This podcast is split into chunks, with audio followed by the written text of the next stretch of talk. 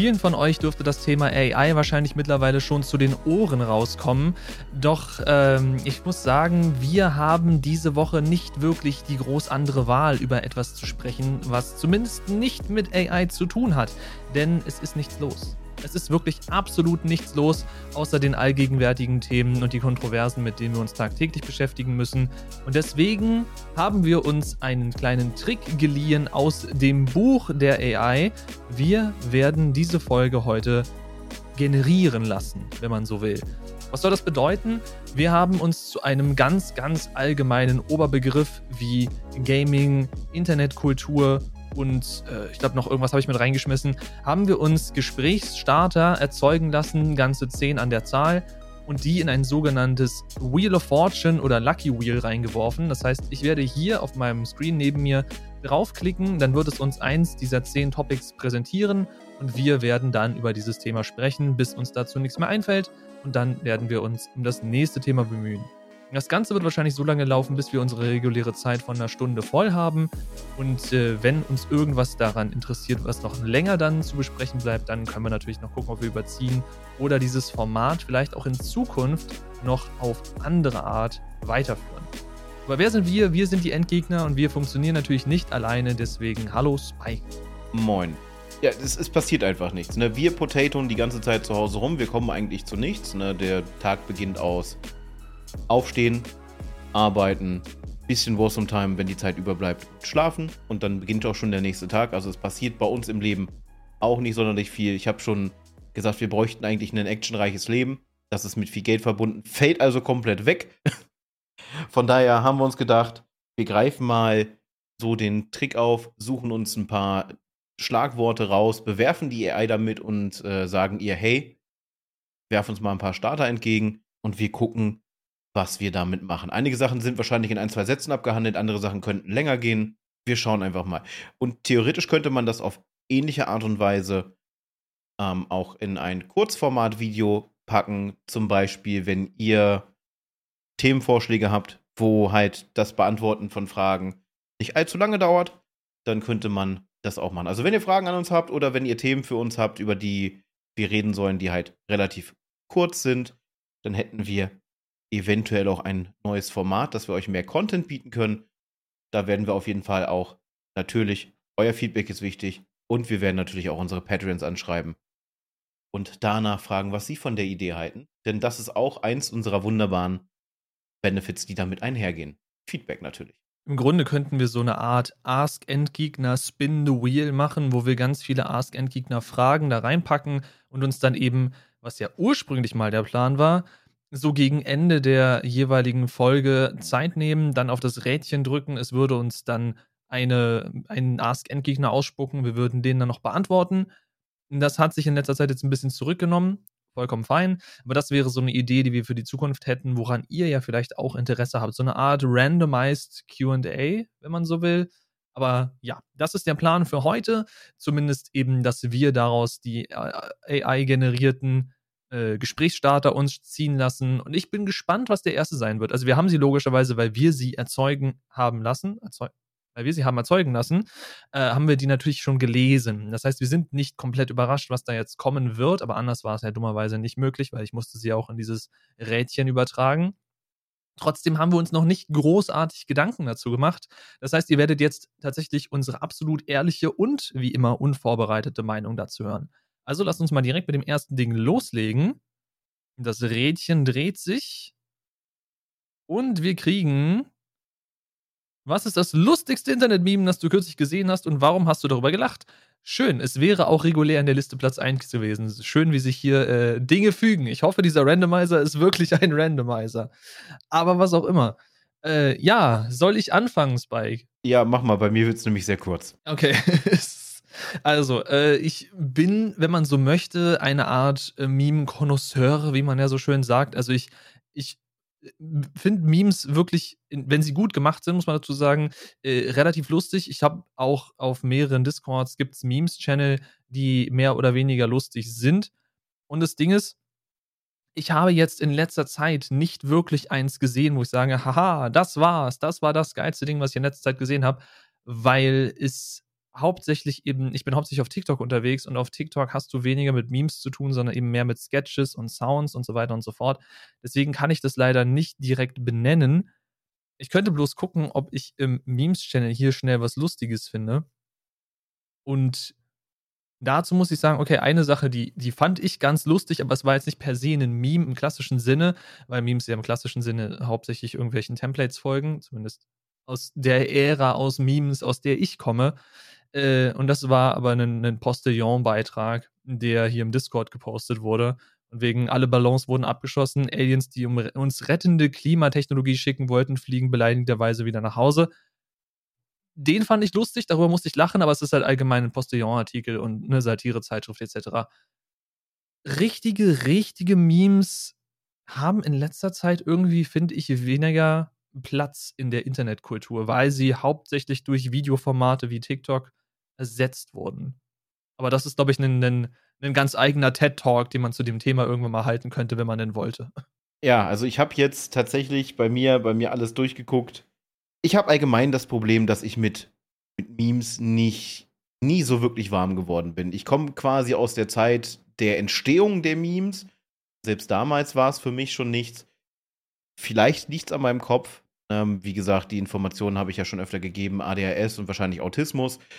Und ich komme, also ich, ich kann mich für Memes nicht begeistern. Also, ich erkenne den Witz da drin nicht, sagen wir es so.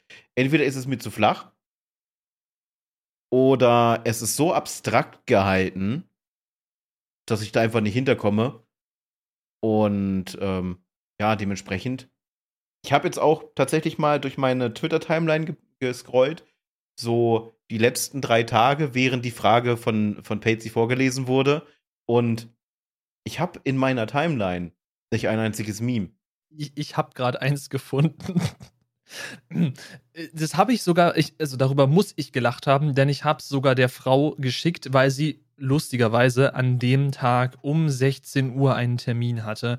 Und ich werde es jetzt wahrscheinlich auch hier so irgendwie im Video einblenden, aber das Meme, es sind zwei Männer, die sich gegenüberstehen. Der eine hat ein Messer in der Hand und geht auf den zu. Und der Unbewaffnete, der in so eine abwehrende Haltung geht, sagt, ne, da steht so drauf, mein kompletter Tag. Und auf demjenigen mit der Waffe steht eben drauf, mein, ein einziger Termin um 16 Uhr. Und äh, zumindest bei ihr hat er voll ins Schwarze getroffen. Deswegen, ja, ich, ich fand den gut. Aber das ist halt so, ja, das sind halt, ja, Memes sind halt flache Witze, das stimmt. Wenn man mit flachen Witzen oder so leicht sarkastischem Humor nicht wirklich was anfangen kann, dann ist es schwierig. Vor allem, wenn man jetzt mal auf die wirklich es gibt sowas, das nennt sich verschachtelte Memes, wenn du so willst. Wenn du dann quasi verschiedene Ähren von Meme-Kultur kennen musst, damit du verstehst, welches Bild jetzt hier in diesem Meme, was du gerade siehst, referenziert wird, damit ist man halt sowieso dann ganz schnell raus. Ist mir zu kompliziert, ist nichts für mich. Macht mein Kopf einfach nicht mit. Kann nicht machen, was ich will. Ich kann, Franzi zeigt mir manchmal so Bilder und so und lacht und ich, ich, ich gucke mir das an und fühle mich dann wie so ein Boomer, ehrlich gesagt so, so nach dem Motto erstmal die Brille aufsetzen, das Smartphone so fokussieren, dann, aha, äh, verstehe ich nicht. Na, also, Memes sind nicht meins. Ich, ich, ich verstehe sie einfach nicht. Wahrscheinlich, weil halt mitunter äh, vieles viel zu subtil ist und nicht einfach gerade raus.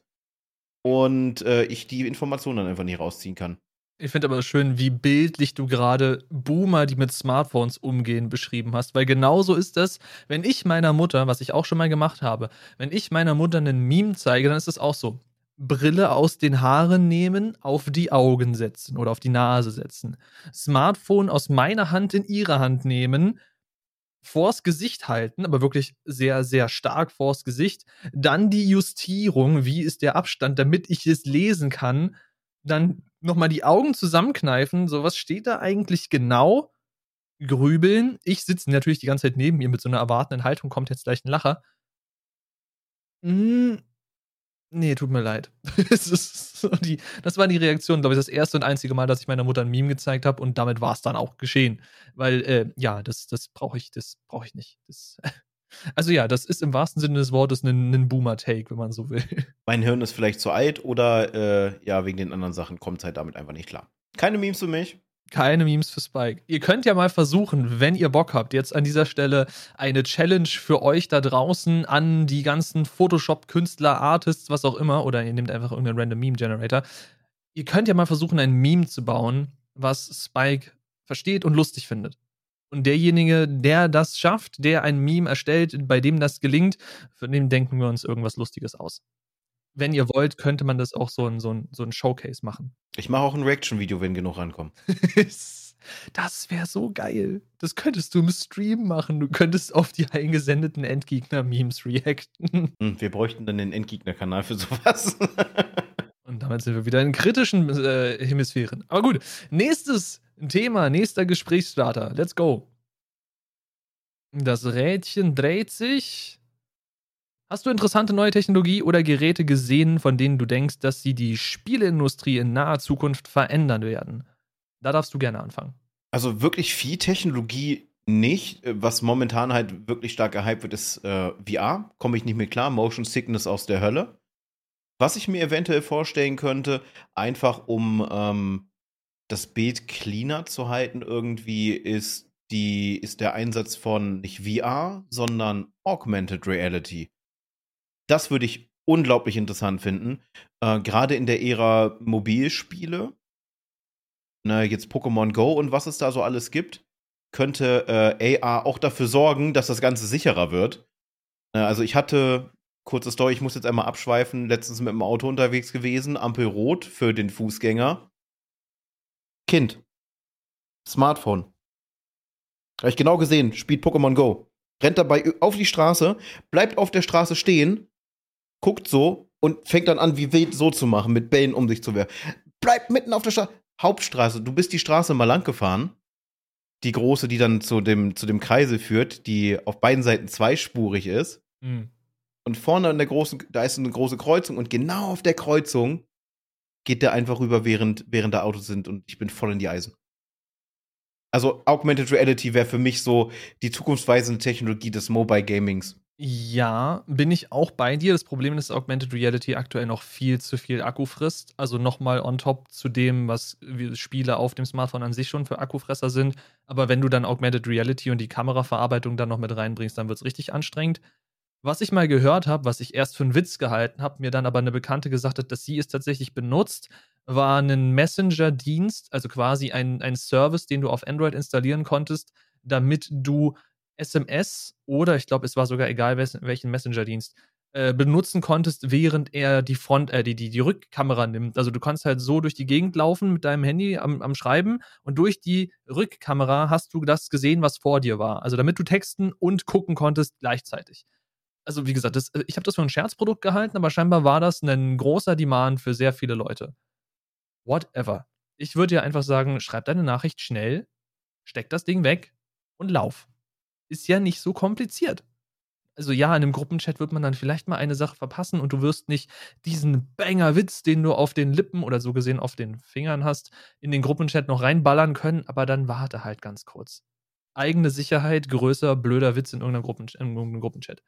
Aber was soll's. Was denke ich, ist die Zukunftstechnologie in Bezug auf die Spieleindustrie? Und da muss man jetzt gucken, aus welcher Sicht, aus welcher Sicht will man die Spieleindustrie betrachten.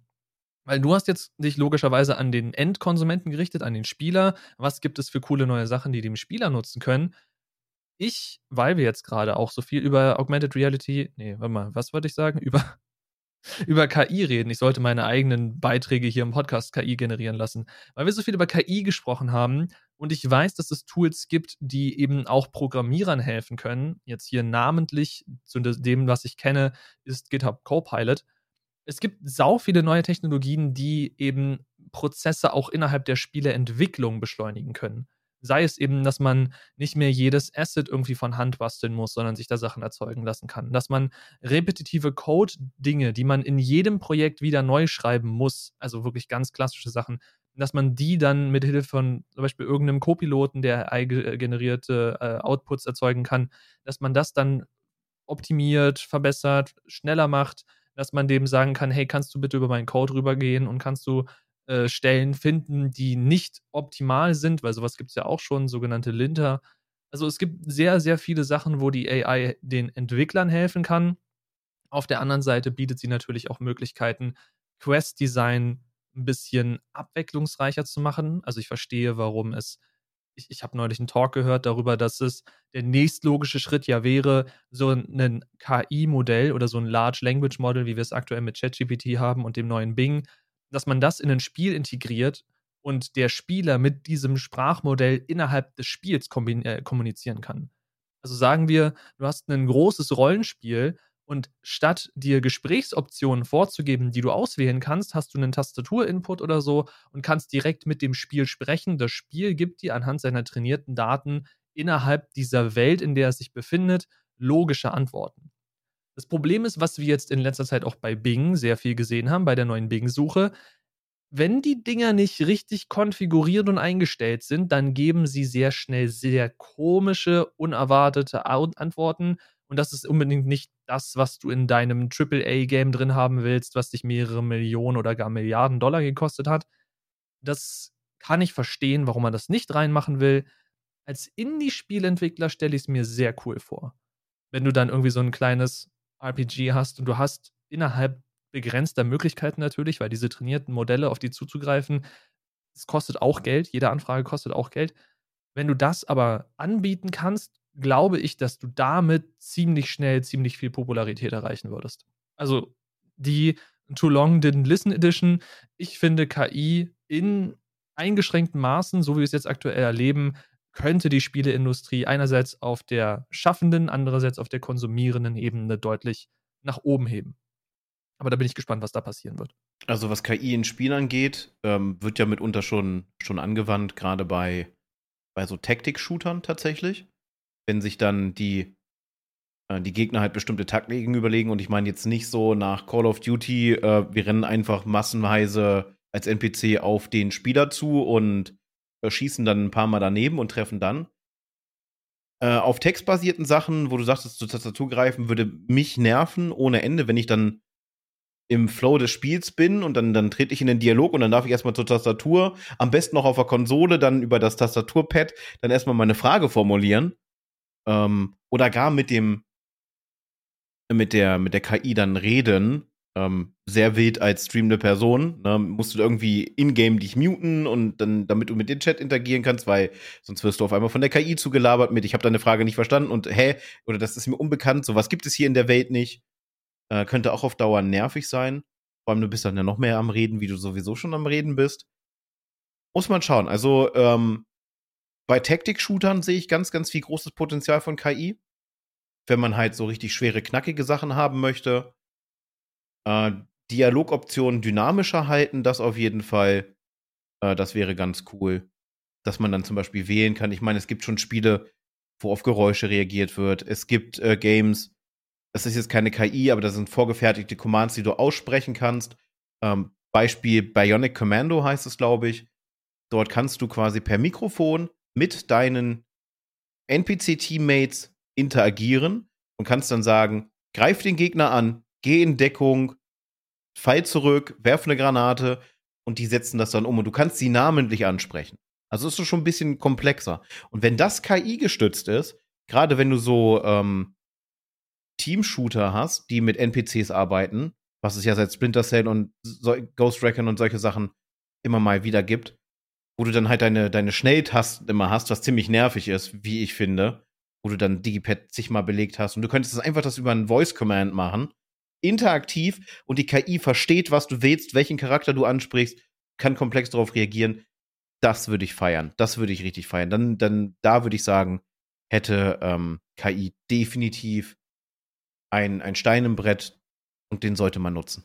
Ja, gut, das ist ja die Frage. Also, ich finde dann Gut, das, da gehen wir dann so ein bisschen konträr, aber ich finde dann wahrscheinlich Input über Tasten oder sonst was immer noch ein bisschen angenehmer, als in meinem Zimmer hier zu sitzen, als Singleplayer-Spieler und anfange, irgendwelche Commands rumzubrüllen, wie da hinten Gegner, erschießen! Weil äh, spätestens dann haben, glaube ich, die Amerikaner wieder Probleme mit ganz viel Swatting. Wenn du dann in deinem Zimmer rumbrüllst und sagst, er soll den Typen da hinten endlich abknallen, wird schwierig, glaube ich. Andererseits haben wir sowas natürlich auch schon bei Multiplayer-Shootern, wenn da im Discord oder sonst wo kommuniziert wird und sagst, ja, da hinten, der ist, der ist down, One-Shot, One-Shot, geh da rüber. Äh, ja, ist, ist halt schwierig. Deswegen bin ich eher so für die nonverbale Kommunikation. Und was du auch meintest als Streamer, wenn du in einem Spiel mit, dir, mit der KI dann reden musst, da kannst du halt im Zweifel auch einfach Push-to-Talk machen für, fürs, fürs Game, damit du dann nicht in Probleme kommst. Aber ja, ich verstehe, was du meinst. Also es, es wäre natürlich eine ordentliche Umgewöhnung für uns als Spieler, aber es würde, glaube ich, auch beiden Seiten wesentlich mehr Freiheiten geben in ihrem kreativen Schaffen. Ob sie das wollen oder nicht, wird die Zeit zeigen, wahrscheinlich. Oder ob Entwickler das überhaupt umsetzen können, ob die Internetleitungen das auf Dauer mitmachen, wenn so viele Anfragen die ganze Zeit geschickt werden, ob sich das rentiert, wenn das alles die ganze Zeit kostet, ob man diese Language-Modelle irgendwann auch lokal irgendwo hosten kann, damit die äh, Anfragen nicht immer die ganze Zeit an OpenAI gehen müssen und was auch immer und so fort. Also da ist ein riesen Rattenschwarz dran, der ordentlich komplex ist. Deswegen glaube ich nicht, dass wir das so bald sehen werden, aber das wäre, glaube ich, mein Guess für die Zukunft, dass wir das vielleicht bald zumindest in Indie-Titeln mal erleben können, in abgespeckter Form. Ich bin gespannt. Wollen wir uns das nächste Thema angucken? Schauen wir uns das nächste Thema an. Dann let's go Wheel. Ding, ding, ding, ding, ding. Glaubst du, dass Livestreaming irgendwann die traditionelle TV-Übertragung ersetzen wird und warum oder warum nicht?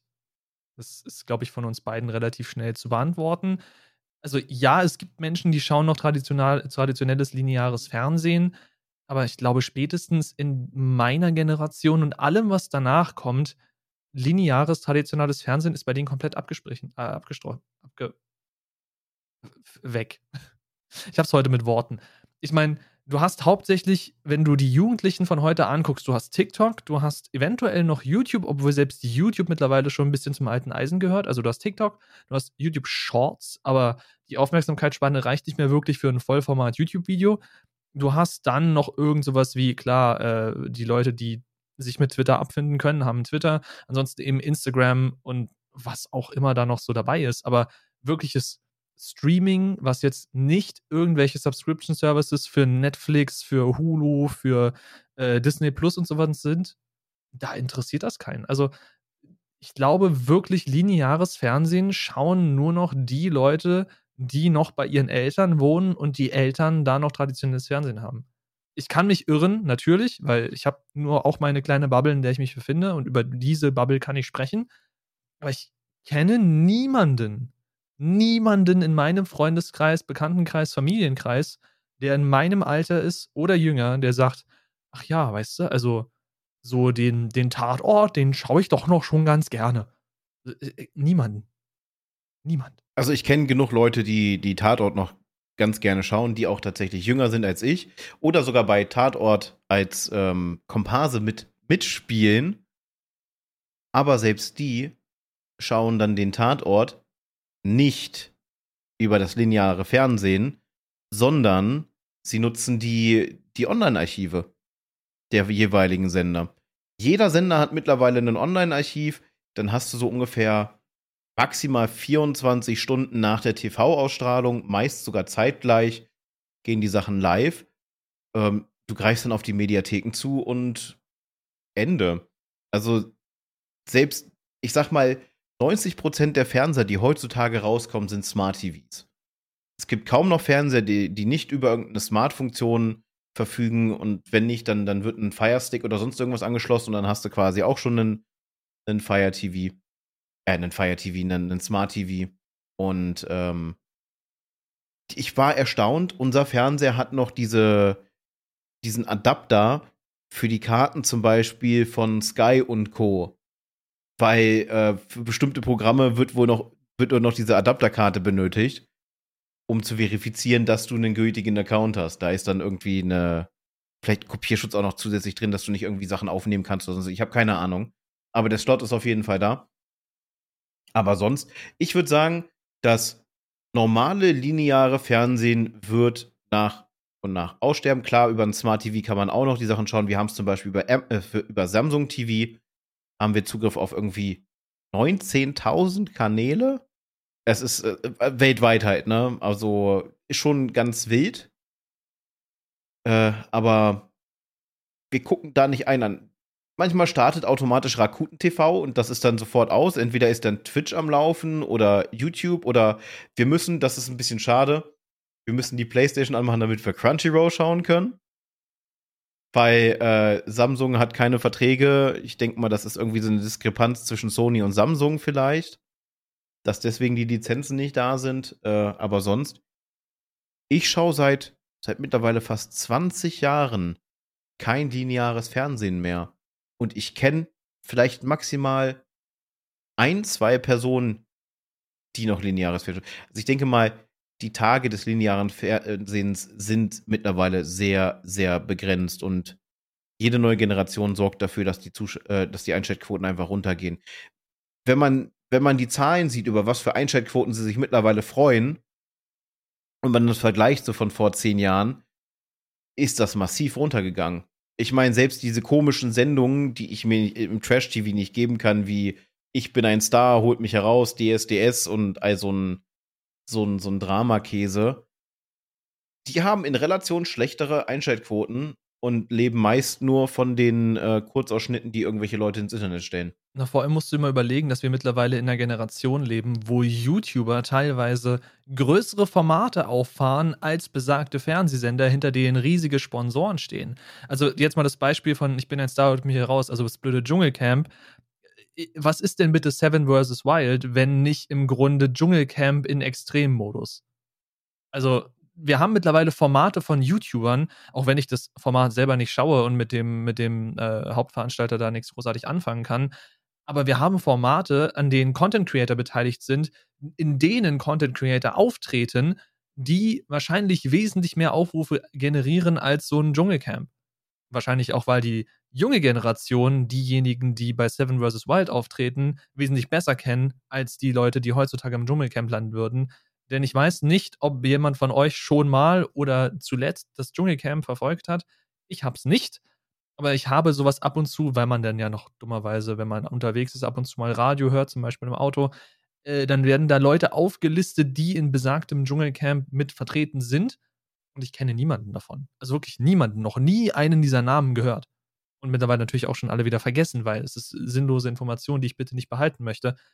Aber das, das wir haben mittlerweile eine Ära an Content Creatern auf YouTube erreicht, die bessere, hochwertigere Formate hochziehen als Fernsehsender oder Fernsehproduktionen. Und das ist wild. Das ist einfach nur wild. Ja, ein, gutes Beispiel, wenn ich dann immer rausnehme, was so, so riesige Aktionen angeht, ist Felix von der Laden, der mit seinem mit seiner Rennfahrerei für, für Einschaltquoten gesorgt hat auf seinem YouTube-Kanal mit Livestreams und allem drum und dran wo ähm, selbst die, der Formel 1 quasi die, die Ohren schlackern. Und das ist halt ein weltweites Event. Und dann kommt ein deutscher Influencer, der von Anfang an quasi mit dabei ist, Team eines, äh, eines Rennkaders. Und äh, wenn dann diese Videos oder die Streams an den Start gehen, dann sind die Einschaltquoten, na, wenn man nach Quoten geht, es geht um Unique Clicks im Grunde genommen im Internet, die was wert sind, ey, das, da, da liegen Welten zwischen. Das ist schon heftig wie gesagt, da stecken nicht immer große Produktionsfirmen hinter, sondern manchmal sind das kleine Agenturen, die dann von dem Influencer selber gegründet wurden, mit zwei, drei Mitarbeitern.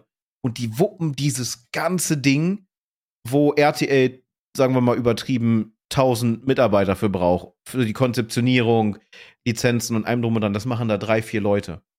Ich meine, die Agentur von Felix von der Laden hat, glaube ich, mittlerweile 30, 40 Mitarbeiter. Ich bin mir nicht sicher. Ich habe das jetzt schon länger nicht mehr verfolgt. Aber trotzdem, so ein kleines Team kriegt das gewuppt, was ein Riesensender macht. Mit, ja, das, das wirkt dann quasi so, als ob äh, da 999 Leute die Eier schaukeln und bei dem anderen, die klotzen rein. Und das gelingt einfach besser. Wahrscheinlich aber, weil sie die Materie eher fühlen und nicht so, so distanziert sind und investorbasiert. Aber ja, wie gesagt, also Kurzfassung, lineares lineares Fernsehen oder lineare Medien werden nach und nach halt aussterben. Das merkt man ja auch. Anderes Beispiel Print. Auch das wird immer weniger. Weswegen ja lauter Online-Magazine mittlerweile auch auf irgendwelche Abo-Modelle gehen müssen, weil sich ihre gedruckten Counterparts eben nicht mehr so stark verkaufen wie früher und sie jetzt damit anfangen müssen, eben den Online-Part noch stärker zu monetarisieren. Was natürlich verständlich ist, aber wenn man eben in dieser Zeit aufgewachsen ist, dass quasi jede Zeitschrift einen Online-Part hatte, den man kostenlos nutzen konnte, eben durch Werbung finanziert, dann sorgt das bei manchen dafür, dass es ein bisschen sauer aufstößt. Auch wenn es aus der reinen Logik komplett verständlich ist. Aber gut. Nächstes Thema. Was ist deine Lieblings-Online-Community oder dein Lieblingsforum, an dem du äh, teilnimmst und welche Themen diskutierst du dort gerne? Ah, schwierig, tatsächlich. Also, eine Lieblings-Online-Community habe ich gar nicht. Äh, wo ich mich momentan viel mit beschäftige, das liegt daran, dass halt der Kontakt zu diesen Menschen halt äh, immer stärker wird tatsächlich, ist im Bereich LGBTQIA+. Da lese ich mich momentan sehr, sehr viel ein. Aus dem Hauptgrund, weil ich halt mehr mit solchen Menschen zu tun habe. Und ich das Ganze natürlich verstehen möchte. Ich habe endlich Leute gefunden, die man fragen kann, die es einem nicht gleich übel nehmen oder das als Angriff werten. Und ich möchte natürlich für den Stream auch wesentlich mehr Inklusion bieten können. Und dementsprechend informiere ich mich momentan sehr, sehr stark dafür, dass man halt eine, eine Basis auch hat, wenn, wenn Fragen gestellt werden. Ja, ich weiß, ich bin ein, ein Cis-Mann. Pronomen sind he, him, wenn man es im, im, im, Englischen nehmen möchte. Und äh, trotzdem solidarisiere ich mich da momentan sehr, sehr stark mit und äh, informiere mich auch sehr, sehr stark, dass halt auch solche Menschen sicher aufgehoben sind, denn das Wort Safe Space nehme ich doch dann tatsächlich ernst und nutze es nicht einfach nur als, als Werbewort. Als Wegwerf-Tag, so gesehen.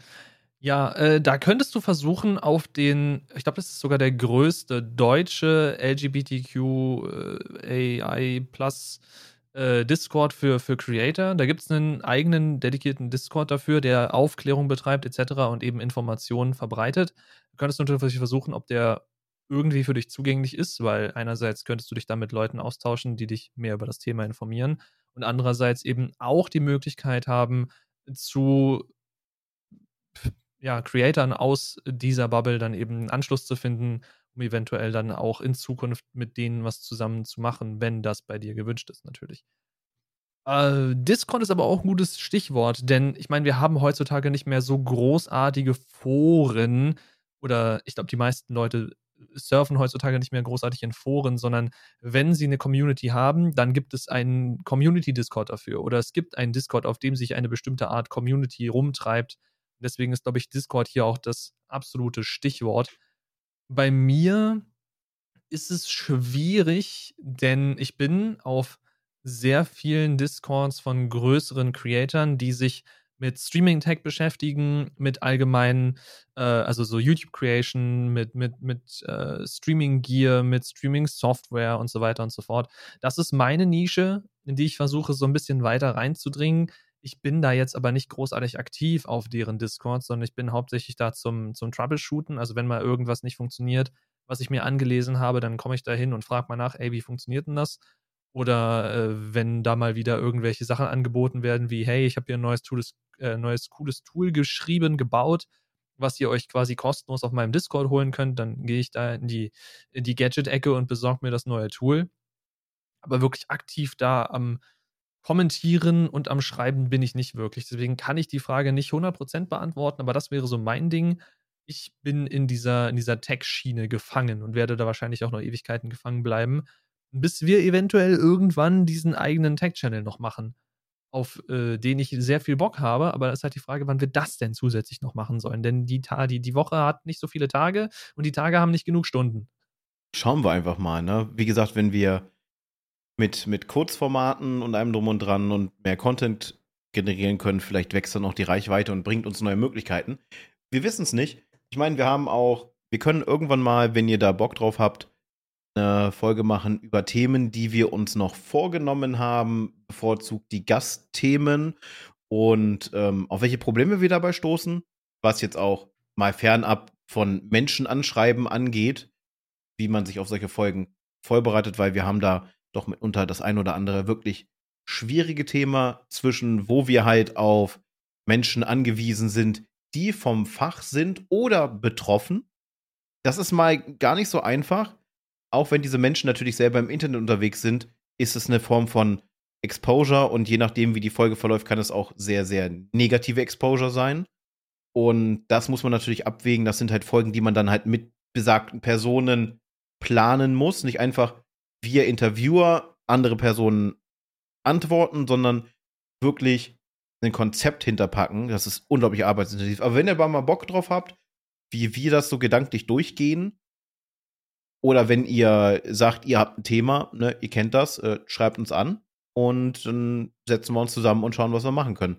Weil wir wollen auf jeden Fall auch mehr Gastthemen haben, weil es so viele geile Themen gibt, für die wir uns interessieren, wir aber nicht die Ahnung haben und wir nicht einfach drauf loslabern wollen und dann ist die Hälfte falsch von dem, was wir sagen oder veraltet, sondern dann wirklich, dass man uns, dass man quasi unseren Horizont in der Richtung noch definitiv erweitern kann und dafür möchten wir dann halt diese Gastthemen haben. Ja, da erreicht ihr uns natürlich immer noch wie gehabt, entweder über die info at endgegner.de und ja, ich weiß, es ist noch die .de und nicht die Media. Das müssen wir auch noch mal umstellen. Aktuell ist das aber noch die aktuell gängige E-Mail-Adresse. Ihr könnt es natürlich auch jederzeit auf Twitter entweder direkt in die DMs sliden oder uns antwit antweeten, antwittern, wie sagt man das? Ich habe keine Ahnung.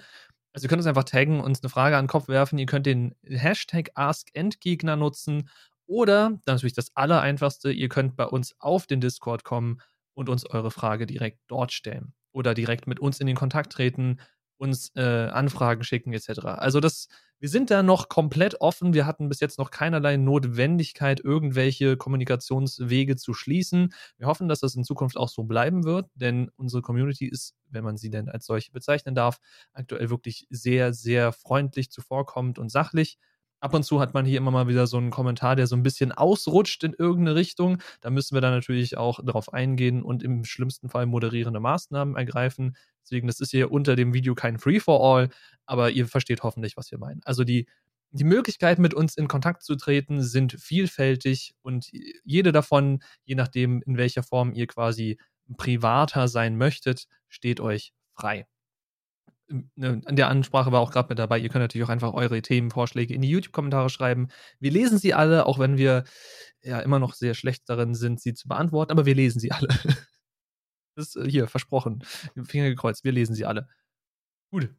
Nächstes Topic. Wir haben noch so gut 20 Minuten auf der Uhr. So zwei Themen kriegen wir mindestens noch hin, oder? Was sagst du? Ja, klingt gut. Momentan so Schnitt 10 Minuten pro Thema ist doch ganz geil. Ja. Hast du jemals eine Spiele- oder Internetkultur-Convention besucht? Und wenn ja, was war dein Lieblingsteil an der Erfahrung? Und es klingt jetzt erstmal wahrscheinlich super, super kompliziert, aber im Grunde ist, zieht die Frage darauf ab, warst du schon mal auf der Gamescom, warst du schon mal auf der, was gibt es noch alles? LBM wäre wahrscheinlich eine, obwohl das ist keine Internetkultur. Obwohl wegen der ganzen Cosplayer könnte man sagen, doch, es ist eine Internetkultur-Convention. Äh, oder was, was es noch alles? Du warst, glaube ich, schon auf mehr Conventions als ich oder zumindest was den Grad der Verschiedenheit angeht, weil für mich waren es halt wirklich nur die Gamescom und die LBM. Tech-Messen habe ich mitgenommen, unter anderem halt die berühmt-berüchtigte Expo 2000. Auf der war ich tatsächlich, ich komme ja ursprünglich aus Hannover, also äh, war das nicht fern. Aber sonst, ähm, Dreamhack war ich, Gamescom natürlich und ähm, ich wollte immer mal auf die Mac. Eigentlich wäre ich auch gerne auf der TwitchCon gewesen, wo sie in, in Deutschland war. Es war mir aber zu dem Zeitpunkt viel, viel zu teuer. Und ins Ausland mh, hm, weiß ich nicht. Weiß ich nicht. Also finanziell ist das überhaupt nicht vorbei. Aber ja, ähm, auf einigen Gamescoms schon gewesen, zweimal auf der, der Dreamhack. Jetzt ist die Dreamhack ja in Hannover. Leider hat Leipzig ja die die Namensrechte quasi an der, an der Messe verloren. Finde ich immer noch sehr schade. Auch wenn sie jetzt mit einer eigenen Messe auffahren, mit der Kaktus. Auf die bin ich sehr gespannt. Dieses Jahr werde ich es nicht schaffen. Das ist einfach zu knapp. Die ist jetzt, glaube ich, übernächsten Monat, also im April. Sonst war die ja immer so als Dreamhack so im Januar, Februar-Bereich. Aber vielleicht nächstes Jahr. Gamescom wird dieses Jahr definitiv auch nichts. Also, nee, also finanziell nicht. Aber, aber ja, war ich schon. Mein Lieblingsteil an der Erfahrung, der Austausch mit anderen Influencern tatsächlich. Also in den meisten Fällen, also Gamescom gehst du natürlich nur rüber, um dich dann mit deinen Leuten zu treffen und als, als einzelne, als deine Bubble dann irgendwie unterwegs zu sein. Auf der damaligen Dreamhack, jetzt dann halt da als, als Kaktus, war halt wirklich der Fokus, dass man besser ansprechbar ist, aber sich auch mit KollegInnen auseinandersetzen konnte, die man halt sonst nicht gesehen hat. Auf der Dreamhack läufst du denen halt ständig über den Weg, weil, oder jetzt halt Kaktus, weil die, die Messe wesentlich kleiner ist. Das ist ja die, die Messe, wo die Leipziger Buchmesse auch drin ist. Und auf der Gamescom hast du dann deinen festen Standpunkt, stehst dann da mehrere Stunden rum, unterhältst dich dann mit den Leuten, die vorbeikommen und das war's. Also ähm, Interaktion auf jeden Fall mit, äh, mit anderen StreamerInnen ab und zu, das kommt halt bei in meiner Größe natürlich sehr selten vor, auch aus der Community, aus der Zuschauerschaft. Ich treffe dort Mods, die ich sonst normalerweise nicht sehe, weil sie quer in Europa verteilt sind. Und ähm, das geht für mich weit, weit über die Stände. Die Stände haben mich nie interessiert. Ich hatte nur einmal eine besondere Situation auf der Gamescom. Da war ich mit Presseausweis dabei und durfte an Pressekonferenzen teilnehmen, unter anderem äh, Spellforce, Spellforce 3. Das, hat, das war halt mal so, so, so ein Eindruck hinter den Kulissen, aber sonst halt wirklich die Interaktion mit anderen Kolleginnen, Austausch und ähm, vielleicht die ein oder andere Information ziehen, vielleicht ein bisschen Socializing. Ich bin eine absolute Socializing-Niete. Und ja, das ist halt so mein Highlight. Aber Stände und sonstige Sachen, das hat mich nie interessiert. Ja, gut, für mich war es eigentlich auch hauptsächlich die Erfahrung, dass ich die Menschen, die ich quer über Deutschland kennengelernt habe, durch das Internet, dass ich die da an einem gesammelten Punkt treffen kann, weil die meisten davon sich auch eben für Gaming in irgendeiner Form interessieren und so oder so auf die Gamescom gefahren wären. Das heißt, man kann sich dann da einfach treffen und man muss nicht irgendwie sich extravagant irgendwo treffen außerhalb von irgendwelchen Conventions, äh, was natürlich im Zweifel günstiger ist, aber man muss nicht irgendwie quasi aus seinem Wege gehen oder irgendwie sonst drum herum planen, sondern es gibt dieses feste Event im Jahr, was zu einem bestimmten Zeitpunkt stattfindet, wo eh alle hingehen, dann kann man sich da logischerweise auch gleich treffen und wenn man dann schon in der gleichen Stadt ist, kann man natürlich auch abends noch was unternehmen. Das war immer sehr praktisch. Was die LBM angeht, da bin ich eigentlich hauptsächlich hingegangen des Cosplayens wegen. Und ja, ich habe mal versucht zu cosplayen. Es ist nicht zwingend meins. Es ist auch unsagbar teuer, wenn man es richtig machen möchte. Und da habe ich festgestellt, ich bin ja A, nicht sonderlich fotogen, beziehungsweise behaupte von mir selber nicht sonderlich fotogen zu sein. Und B, ist mir der Aufwand auch einfach zu groß, weil wenn du einen Cosplay machst, unter anderem eben von irgendwelchen Gaming-Charakteren, dann äh, trägst du meist sehr viel Kram mit dir rum. Also Props, Klamotten etc. Und wenn du dann in irgendeiner größeren, äh, größeren Convention-Halle bist, dann wird es da drin auch sehr schnell sehr warm. Und wenn wir jetzt an sowas denken wie zum Beispiel die Gamescom, die Gamescom findet im August statt, meist so gegen Ende August, da ist es immer noch sehr warm im schlimmsten Fall. Wenn du dann da zum Beispiel, wie ich vor drei, vier, fünf, keine Ahnung, Jahren, muss ja noch länger her sein. Holy shit, ich, ich hab's vergessen. Äh, wenn du da dann als Nathan Drake rumläufst, also quasi mit seinem Outfit aus dem Teil 4, in langen, dicken Hosen und Stiefeln und seinem, seinem Dreiviertel-Shirt hier, was er da hat, oder eigentlich sind es, glaube ich, lange Ärmel, dabei krempelt sie hoch. Das ist recht warm in so einer Convention-Halle, wenn du dicht an dicht, Schulter an Schulter mit Menschen stehst, die auch alle am Schwitzen sind. Das ist keine schöne Erfahrung. Deswegen habe ich für mich das Cosplayen sein gelassen und deswegen fällt für mich auch die LBM eigentlich weg. Aber der, der beste Part an der Erfahrung ist einerseits natürlich, man trifft Leute, die man sonst nicht treffen würde oder könnte, weil es einfach logistisch nicht möglich ist. Und man kann so ein bisschen die, die Lust am Gamen zelebrieren, auch wenn das jetzt völlig klischeehaft klingt. Aber du bist in einem Raum, in einer Halle von lauter Menschen, die alle das gleiche Hobby haben wie du und du hast überall an jeder Ecke Party. Also die Betreiber machen Party, irgendwelche Drittanbieter-Dinge, die irgendwie irgendwas verkaufen wollen oder sich irgendwie bekannter machen wollen, machen Party. Überall ist gute Laune. Und das ist was, was ich halt ab und zu mal brauche, dass du an einen Ort gehst, der einfach vor Energie so ein bisschen strotzt. Und ich versuche dann immer so viel von dieser Energie wie möglich in meinen Rucksack zu stopfen und mit nach Hause zu nehmen. Funktioniert leider nicht so gut, aber das ist so das, wofür ich auf die Gamescom gehe. Du hast gerade noch die TwitchCon erwähnt. Da würde ich auch sehr gern mal hin. Dieses Jahr findet sie ja in Paris statt, leider, weil Amsterdam, was es glaube ich letztes Jahr war, wäre noch ein bisschen erreichbarer gewesen für mich, finde ich. Paris bedeutet halt irgendwie, keine Ahnung, wahrscheinlich irgendwie fliegen oder so ein Mist äh, ja, das, das geht für mich halt auch nicht. Das funktioniert nicht. Außerdem wäre die auch zu, zu nah dran jetzt zeittechnisch. Und ich befürchte auch, dass ich es dieses Jahr nicht auf die Gamescom schaffen werde.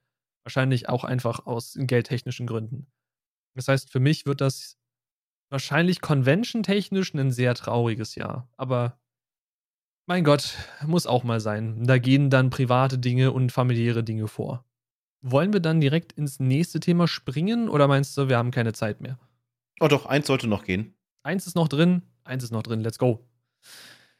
Komm schon, Rädchen, gib mir was Gutes. okay. Was ist der frustrierendste Fehler oder Bug, den du in einem Spiel erlebt hast und wie bist du damit umgegangen? Bei dir kann ich mir sehr gut vorstellen, dass das im Stream passiert ist. Ja, ist im Stream passiert. God of War. Äh, nicht God of War. Äh, Gears of War. Gears of War 1, das Remaster oder Remake, ich bin mir gerade unsicher, ich glaube, das war ein Remaster beim Endboss. Gibt's auch einen wunderbaren Clip dazu. Ich gehe in den Endbosskampf, ungefähr Indikator des Spiels, der Endboss leitet seine finale Phase ein, bei dem man nur noch eine Aktion machen muss quasi. Das Spiel hängt sich auf. Immer wieder. Immer wieder. Es gibt keine Möglichkeit, da an der Stelle vorbeizukommen. Game-Breaking Bug. Ähm, wie bin ich damit umgegangen? Unglaublich frustriert. Ich habe sogar rumgeschrien wie so ein Bekloppter für meine Verhältnisse und habe das Spiel dann live deinstalliert. Später mit einem mit Software-Update und dann äh, von der von der Xbox One habe ich es dann noch mal im Koop mit Kalix durchgespielt und da hat es dann funktioniert. Aber ich musste zwei Jahre warten, bis das möglich war. Es war so frustrierend. Da quälst du dich durch dieses Spiel durch. Und sind wir mal ehrlich, beim, beim ersten Gears war die Shooter-Steuerung ein absoluter Albtraum. Quälst dich also durch, weil du die Story cool findest und darfst dann beim Endboss quasi aufhören und siehst nie das. Wir haben uns das Ende dann als Video angeschaut, weil es nicht anders ging. Und das war halt unglaublich frustrierend. Das glaube ich dir sofort. Ich hatte den Vorteil, dass ich in meiner Spielerkarriere, in Anführungszeichen, nie wirklich großartig mit Bugs in Konfrontation gehen musste, weil meine Spiele eigentlich immer funktioniert haben. Es mag daran sein, dass ich nie irgendwas großartig Verbuggtes gespielt habe. Also Assassin's Creed ist einerseits dafür bekannt, sehr viele Bugs zu haben, aber jetzt nichts, was irgendwie game-breaking sei. Aber es gibt ein Ding, ist mir auch im Stream passiert, was mir komplett das ganze Spiel zerschossen hat. Und ich weiß bis heute nicht, was das genau war. Dafür gibt es aber auch viele Foreneinträge. Und zwar ist das äh, Batman Arkham Knight. Und das Ding soll auf dem PC scheinbar sehr, sehr schlecht geportet worden sein. Und das Ding ist mir an irgendeiner Stelle, ich weiß auch, ich weiß nicht mehr welche, ist mir das Ding komplett abgeraucht. Und hat, glaube ich, einmal sogar den Stream gekillt, weil es dann nebenher noch OBS komplett überladen hat oder so. Aber das Ding hat sich dann gekillt und ließ sich ab diesem Standpunkt nicht mehr starten, beziehungsweise konntest reinladen und genau an der gleichen Stelle wieder Bam, Break, Bam, Break, Bam, Break. Und ich habe das dann auch deinstalliert, versucht on-stream wieder zu installieren. Und wer meine Leitung kennt und weiß, wie das ist, keine Ahnung, wie viele Gigabyte das sind, 30, 40, äh, sowas on-stream zu installieren mit einer Limitierung von 5 MB pro Sekunde, damit mir der Stream nicht abschmiert, ist eine geile Erfahrung gewesen. Wir saßen da sehr, sehr lange. Da ist auch tatsächlich das einzige, also das bis jetzt einzige und vermutlich auch in Zukunft einzige Reaction-Video meinerseits jemals entstanden. Denn ich musste die Stille mit irgendwas füllen. Ich wusste nicht, was ich jetzt machen soll. Also habe ich gesagt, okay, ich mache jetzt mal ein komisches Reaction-Video. Aber ich mag es ja nicht, wenn ich als Creator den Content von anderen in Anführungszeichen klaue und für mich selber verwerte. Das heißt, was habe ich gemacht? Ich habe auf mein einziges anderes Video, was zu dem Zeitpunkt auf meinem Kanal existierte, was kein Gaming war, reagiert. Also ich habe mir mein Mate-Review-Video angeschaut und auf meinen eigenen Content reagiert. Was interessant war, weil in dem Moment kam ein, ein First-Time-Viewer, also eine Zuschauerin kam rein und hat mir einen Follow an den Kopf geschmissen. Ich frage so, wie zum Teufel hast du mich gefunden? Naja, ich habe auf Just Chatting habe ich äh, gestellt und dann habe ich sortiert nach quasi von, von wenigste zu meiste Zuschauer und habe dann geschaut und da hat irgendein Typ sich selbst auf YouTube angeguckt und da dachte ich mir, das sieht interessant aus, da gehe ich mal rein. Ja. Besagte Person hat auch danach nie wieder reingeschaut, beziehungsweise nie wieder gechattet. Keine Ahnung, was das für ein lustiger Anflug war. Aber egal. So, so kann man auch neue Leute kennenlernen, wenn man auf seinen eigenen Bullshit reagiert. Reaction-Content mit seinem eigenen Video. Was soll's. Für manche YouTuber funktioniert das, aber die machen auch wesentlich größere Produktionen als ich. Äh, aber der, der Schluss von dem Lied ist, wir haben Batman Arkham Knight nie wieder zum Laufen bekommen. Ich habe das Spiel in dem Moment dann abgebrochen, logischerweise, und musste irgendwas anderes machen. Aber das war auch so meine Reaktion: so, ja, cool. ich kriege das Ding zum Laufen. Nicht nach Reparaturversuch, nicht nach Neuinstallation, nicht nach, also wahrscheinlich hätte ich versuchen können, meine gesamten Saves wegzuschmeißen, falls mein Save corrupted wäre. Aber die Lösung wäre genauso blöd gewesen, weil hätte ich wieder von vorne anfangen müssen. Und wir waren, glaube ich, schon ein paar gute Stunden drin. Entsprechend habe ich gesagt, okay, komm, weggeschmissen, scheiß auf den Rotz, äh, wir haben keinen Bock mehr und habe dann eben ja, versucht, die Zeit noch mit irgendwas anderem totzuschlagen. Es war aber auch ein sehr später Moment in dem Stream und ich glaube, ich habe dann irgendwann auch einfach ausgemacht oh ja, das war so mein schlimmster Breaking Bug, der mir jemals passiert ist. Und das war sehr ätzend. Und ich glaube, das ist bis heute noch nicht wirklich geupdatet oder gefixt worden. Also solltet ihr von dieser Stelle betroffen sein, ja, good luck. Also ihr habt halt legit einfach Pech gehabt. Ja, da bin ich ja mal sehr gespannt, weil bei mir geplant ist, irgendwann nochmal die Arkham-Reihe komplett durchzustreamen. Mach's Vom PC aus. Nein, mach's auf ja, der Konsole. Ich, ich besitze die Spiele auf Konsole nicht. Das ist das Problem. Ich besitze sie aber alle auf dem PC. Wenn auch verteilt. Also, das ist ganz witzig. Ich besitze bis auf ein Spiel alle auf Steam. Und ähm, im, im Tausch habe ich dann halt das besagte Spiel, was äh, Arkham Knight tatsächlich ist, auf Epic. Mhm. Aber dafür fehlt mir zum Beispiel der, der Warner Brothers Teil im Epic. Sonst hätte ich. Also, ich habe viele Spiele doppelt, weil die sind einem ja hinterhergeschmissen worden. Was ich immer noch spielen will, ist halt äh, der zweite Telltale-Teil mhm. von Batman. Der war tatsächlich für Telltale-Verhältnisse echt gut gemacht. Vor allem, da die Charaktere mal sehr, sehr anders und mehr nach dem Comic dargestellt wurden, was ich sehr, sehr cool fand. Gerade zum Beispiel ähm, Cobblepot. Mhm. Mal nicht als der, als der, der dicke, unförmige Typ, sondern wirklich so, ähm, irisches Temperament und einem drum und dran und mehr so ein, so ein Schlägertyp, das ist schon, das ist schon ganz cool gemacht. Also, das erinnerte mich mehr an die, an die ursprünglichen Comics. Ah, hätte ich noch mal Bock drauf. Aber ja, soll kommen. Aber kann ich mir auch vorstellen. So, so absolute Gamebreaker. Ich hatte damals Angst bei The Search. Da gab es auch einen Gamebreaker beim, beim zweiten Teil. Ab einem bestimmten Punkt, da bist du unten zu einem Bossraum rein. Und dann ging die Tür auf. Und wenn du durch bist, ging die Tür zu. Wenn du gestorben bist, standst du vor der Tür. Ja, geil. Danke für gar nichts Spiel. Und dann sind mal eben so 10 Stunden Progress weg, weil die öffnet sich auch nie wieder. Und es ist ein Storyboss, nehme ich an. Ja, natürlich. Gamebreaker. Mittlerweile ist das gefixt, also das Spiel läuft super fluffig, auch vom PC aus.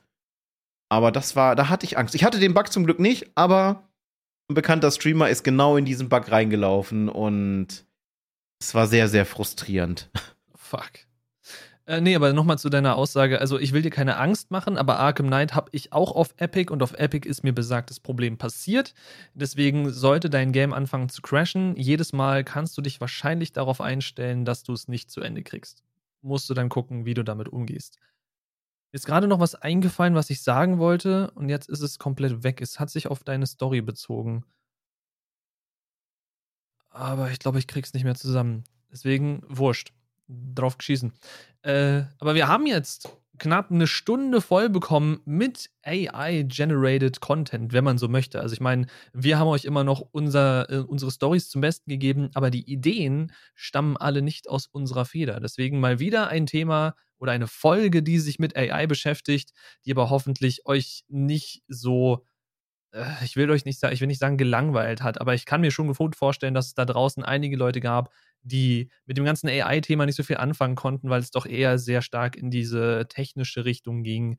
Deswegen sagt uns gerne, ob euch dieses Thema oder dieser Ansatz für eine Folge gefallen hat, denn in Zukunft könnte man daraus wirklich so eine Art Kurzformat machen. Wir nehmen uns ein übergeordnetes Thema, zum Beispiel, keine Ahnung, Horrorspiele, und dann äh, generiert uns das Ding zehn Gesprächsthema äh, oder Gesprächsstarter für Horrorspiele. Und wir sprechen über diese zehn Gesprächsstarter.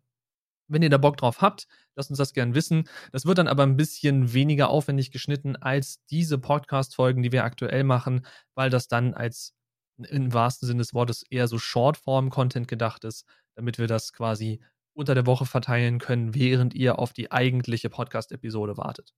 Lasst uns das gerne unten in die Kommentare wissen oder eben auf Discord, auf Twitter, wo auch immer ihr uns erreichen könnt. Lasst uns wissen, was ihr davon haltet oder was ihr von dieser Folge allgemein von dem Format gehalten habt. Und äh, die ausleitenden Worte darf jetzt Spike von sich geben. Ja, wir haben es wieder vergessen, es weiter vorne in die Folge zu packen. Äh, wir hatten wir hatten jeweils uns gegenseitig quasi den Ball zugeworfen und haben es nicht gerafft, äh, dass, es so, dass man das hätte direkt kombinieren können. Dementsprechend trotzdem ähm, verliert nicht an Wert. Vielen lieben Dank auch dieses Mal an unsere lieben Patreons, an den lieben Säbel, die liebe Amy und die lieben Dreimling auch diese Woche. Dass ihr immer noch mit dabei seid, dass ihr das Ganze so hart supportet. Ich hätte damit ehrlich gesagt nicht gerechnet, deswegen danke, danke, danke an dieser Stelle von uns. Und äh, wir hoffen, dass wir auch irgendwann wesentlich mehr in Richtung Patreon auch machen können, sobald die Kapazitäten da sind. Wir haben unglaublich viele Ideen. Es scheitert alles an der Zeit. Deswegen Big Sorry an der Stelle. Und wir hoffen, dass das in diesem Jahr noch definitiv besser wird, dass wir auch da mehr zu bieten haben. Dass wir vielleicht auch die ein oder andere Person überzeugen können, beziehungsweise sich selber überzeugt fühlt, dann da vielleicht den ein oder anderen Tier für sich zu buchen um uns zu helfen, dieses Projekt weiter aufzubauen. Ansonsten, na, ihr findet uns auf endgegner.media. Dort findet ihr auch eine Übersicht über alle Folgen, genauso wie den Playlists auf YouTube. Wir sind auf Twitter unterwegs. Wir sind auf TikTok, obwohl es momentan ein bisschen schwierig ist. Wir nutzen ja normalerweise Ausschnitte aus den Aufnahmen hier des Podcasts. Äh, manche Aufga Aufnahmen sind so lang, wir müssten sie aus dem Kontext schneiden und das würde keinen Sinn mehr geben für Shorts. Deswegen ist das immer so ein bisschen intervallweise, wann denn was kommt. Eventuell machen wir irgendwann noch mal ein bisschen OG-Content, dass wir dann uns einfach so einen Trendfilter schnappen und dann irgendwelche Dinge damit machen. Müssen wir schauen, wissen wir noch nicht. Wenn ihr Anregungen, Fragen, Themenvorschläge und sonst irgendwas habt, schaut auch gerne im Discord vorbei oder schreibt uns eine Mail. Und solltet ihr kleinere Aufträge haben und ihr sucht zum Beispiel Leute, die für euch kurz was einsprechen oder was kleineres aufnehmen, dann könnt ihr uns auch Bescheid geben. Dann kann man sich zusammensetzen, weil wir sind ja nicht nur der Podcast, wir sind tatsächlich eine Medienagentur im Aufbau und da sind dann irgendwann Aufträge auch eine ganz geile Sache. Aber das soll es für heute gewesen sein. Interessant, eine Folge mal ähm, AI-generated gehabt zu haben, dass eine KI quasi die Themen vorgibt. Mehr Spaß macht es, wenn die, wenn die Themen von euch kommen. Aber es war mal auf jeden Fall eine Erfahrung. Und ich würde sagen, damit schließen wir die Folge für diese Woche. Und wenn ihr Bock habt, sehen wir uns beim nächsten Mal wieder und vergisst nicht die Bewertung. Ist unglaublich wichtig, die Algorithmen lieben es. Haut dann, haut rein. Wir sind weg.